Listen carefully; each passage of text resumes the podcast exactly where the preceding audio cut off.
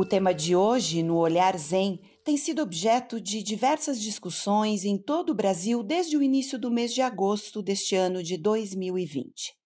O caso trata do polêmico aborto de uma menina de 10 anos, vítima de violência sexual desde os 6. O ápice das discordâncias tem sido justamente no aspecto religioso. E nesse sentido, muitas pessoas têm questionado qual a posição do Zen budismo sobre o assunto. Monge Gensho, sensei primaz da comunidade da Isen, está aqui para nos trazer as respostas. Sensei, muito bem-vindo novamente. O Zen Budismo se posiciona ou não sobre a moralidade de atos como este, de interromper uma gestação, por exemplo? Imagina-se que o budismo deva ter uh, respostas fechadas e definitivas sobre as questões. O caso é que o budismo não age assim. O budismo não diz este ato está errado em qualquer hipótese. Não é isto. O que o budismo tenta considerar é qual é o sofrimento maior que está envolvido em qualquer circunstância. Eu vou dar outros exemplos para que nós saiamos desse exemplo tão polêmico e tão emocional deste momento, e aí nós podemos deduzir as respostas. Há um antigo conto de um bodhisattva que mata um capitão de navio que pretendia afundar um navio com 500 pessoas dentro. Provavelmente a história está exagerada, mas suponha que fossem 50 pessoas, por exemplo. O Bodhisattva mata o capitão do navio e salva as pessoas que ele pretendia matar. Matar é errado do ponto de vista budista? Sim. Matar é, é recomendado que não se faça, porque causa sofrimento e todos os seres querem viver. No entanto, o Bodhisattva faz uma escolha. Ele mata o capitão do navio. Há karma envolvido nisso? Sim, há karma envolvido nisso há ódio da família do capitão, há pensamentos, o resto da vida dentro da mente do, do Bodhisattva que faz isso. E o Bodhisattva é, em termos budistas, como se fora um santo. Mas ele faz isso para salvar muitas pessoas, então ele assume aquele karma negativo da morte do capitão para poupar a vida de 50 pessoas ou 500 pessoas como a história tradicional narra. Há muito mais sofrimento na morte das 500 pessoas, das suas famílias, dos seus entes queridos, do que na do capitão. É essa a decisão que ele toma. E essa decisão é considerada como uma decisão correta, um exemplo de uma decisão correta.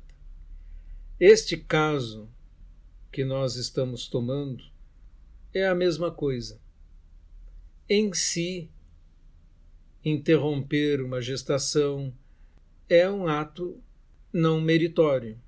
É um ato que vai trazer memória, que vai trazer lembrança do que aconteceu, possibilidades que poderiam ter ocorrido. O ato em si é traumático? Sim, é verdade. E as outras condições envolvidas? Há muitas condições. As pessoas que estão participando, que estão vivendo, o que aconteceria se assim não fosse, como seria a vida de uma menina tão jovem, de uma criança, se fosse obrigada a gerar, que tipo de mãe seria, como seria essa vida, como seriam as vidas em volta. Tudo que nós estamos falando. Então, julgar o ato em si isolado é tarefa para o juiz.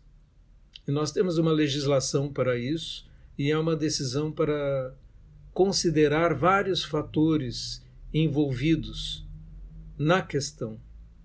E nenhuma resposta pode ser dada definitiva que abranja todos os casos. Cada caso vai ter que ser olhado em particular. Eu vou me abster de dizer, neste caso específico, eu voto que seja feito isso ou aquilo.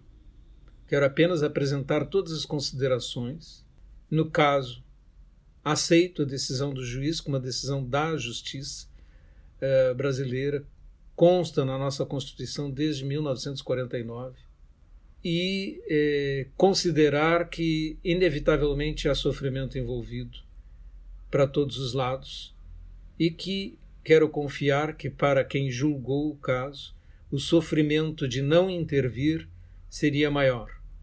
E é essa a minha visão particular. Eu não posso dizer é uma visão do budismo.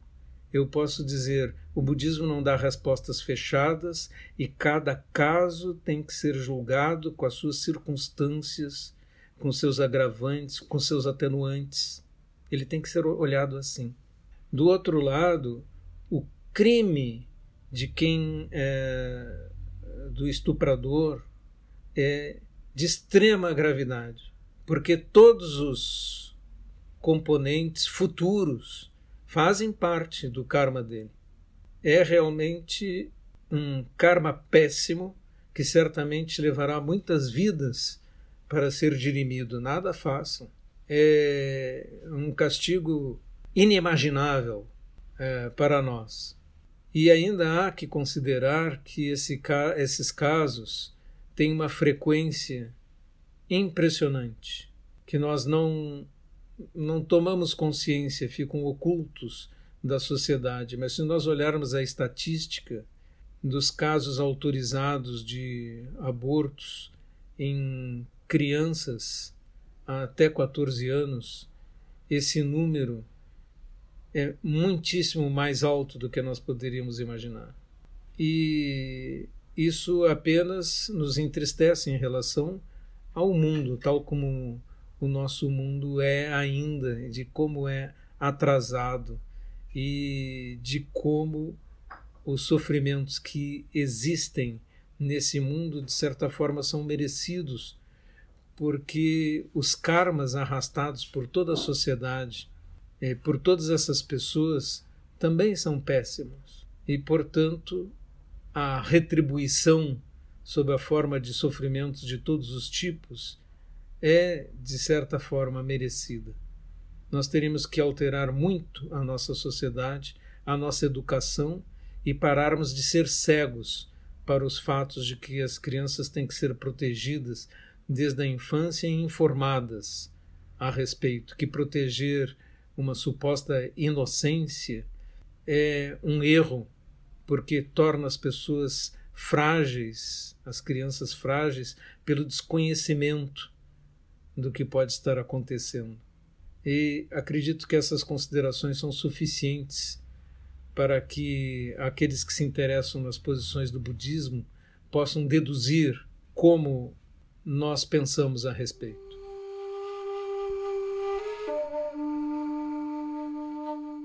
É apenas para contextualizar, como o senhor cita, é, no estado como Santa Catarina, aqui no sul, de acordo com o NSC Notícias, olha que dado forte, de janeiro de 2019 até junho de 2020, pelo menos 19 crianças de 10 a 14 anos foram internadas em hospitais por causa de abortos após estupro.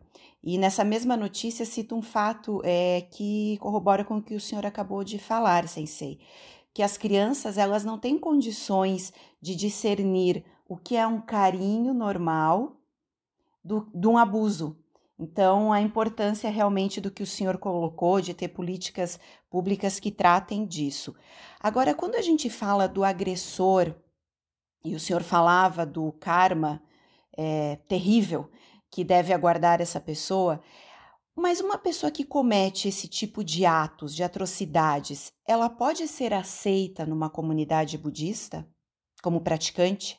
Mesmo o pior dos criminosos, dos criminosos pode ser aceito. Buda aceitou Angulima, um assassino que colecionava partes de corpos dos seus assassinados. Ele o aceitou desde que ele se arrependesse e mudasse completamente. Então, sim, nós podemos aceitar para treinar se houver condições para tanto.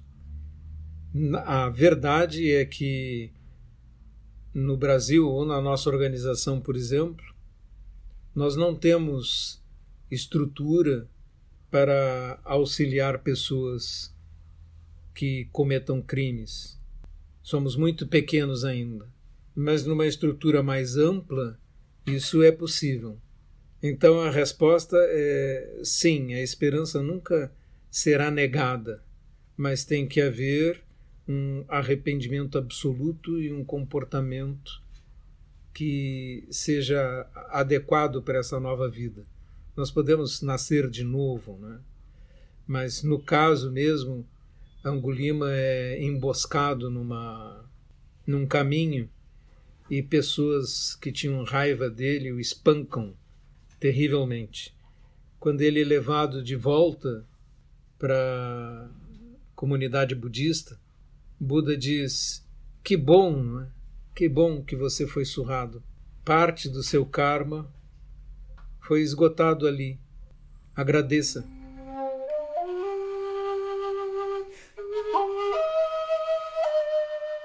Sensei, por que diferente de outras religiões, o Zen budismo não se manifesta normalmente publicamente em questões polêmicas como essa ou mesmo outros assuntos polêmicos?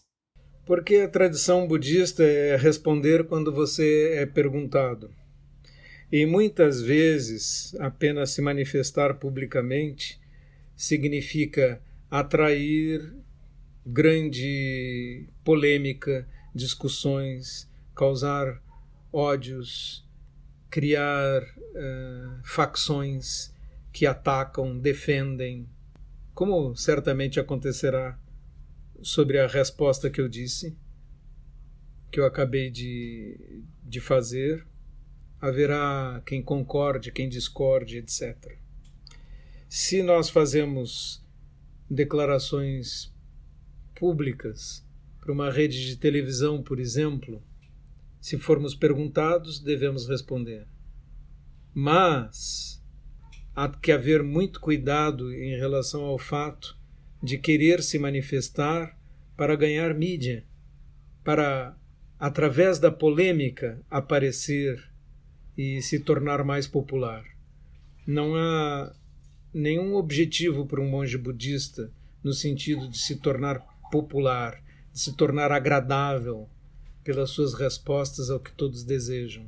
Essa não é bem a atitude preconizada por Buda na verdade, aquele que diz a verdade e fala com clareza não será popular, porque as declarações cheias de platitudes ou de indignação parecem ser as que agradam a população em geral. E é exatamente esse aspecto que faz os políticos populistas aparecerem com suas declarações que parecem causar um aplauso geral. Nós não, procura, não procuramos o aplauso geral e, por causa disso, não procuramos fazer esse tipo de declaração também.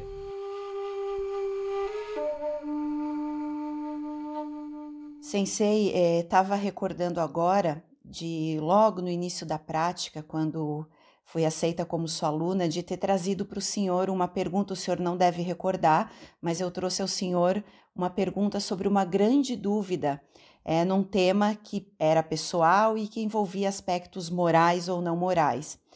E, é, e a sua resposta é uma resposta que o senhor recorrentemente dá e orienta seus alunos e em suas palestras sobre, em determinada circunstância em que eu devo Falo a verdade? Não falo a verdade? Faço isso ou faço aquilo?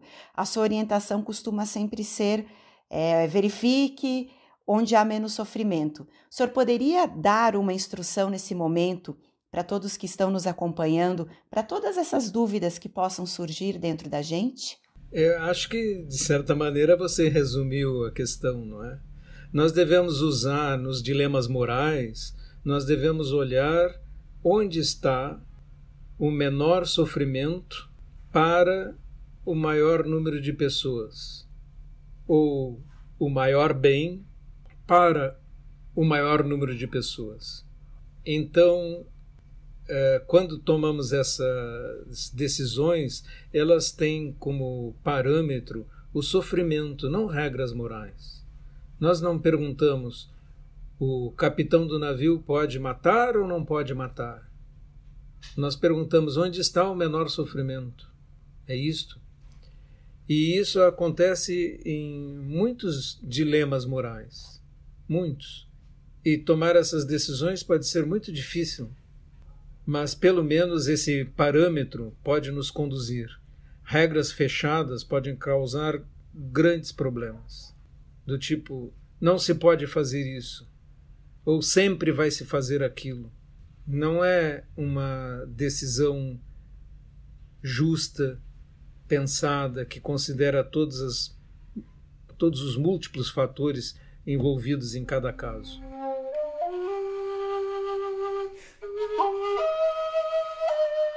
Os praticantes às vezes não podem acabar confundindo essa orientação é, quando o senhor se refere não nada está fechado é, e talvez confundir um pouco com a orientação de conduta dentro das comunidades budistas ou o senhor não costuma perceber às vezes essa confusão?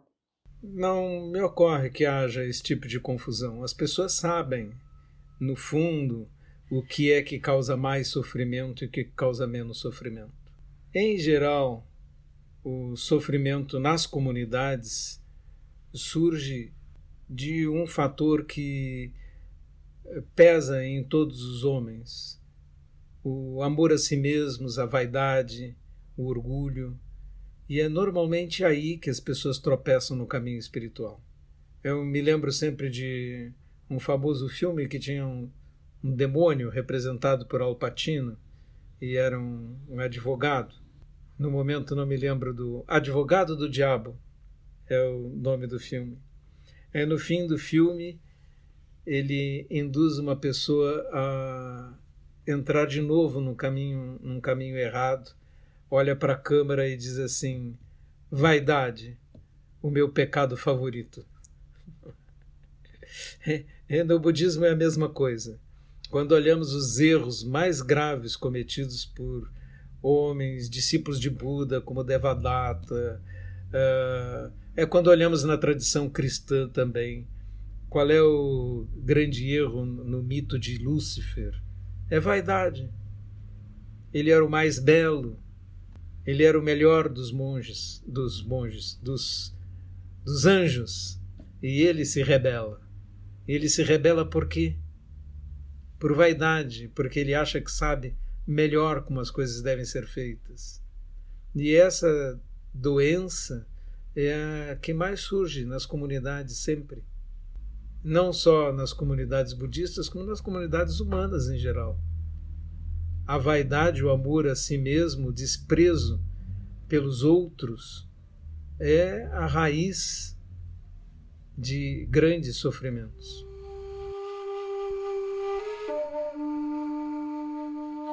Sensei Gensho, novamente somos imensamente gratos por todo o seu cuidado, por todo o ensinamento e, mais do que tudo, por manter vivos os verdadeiros ensinamentos do Dharma de Buda. Muito obrigada novamente. Eu que agradeço a oportunidade.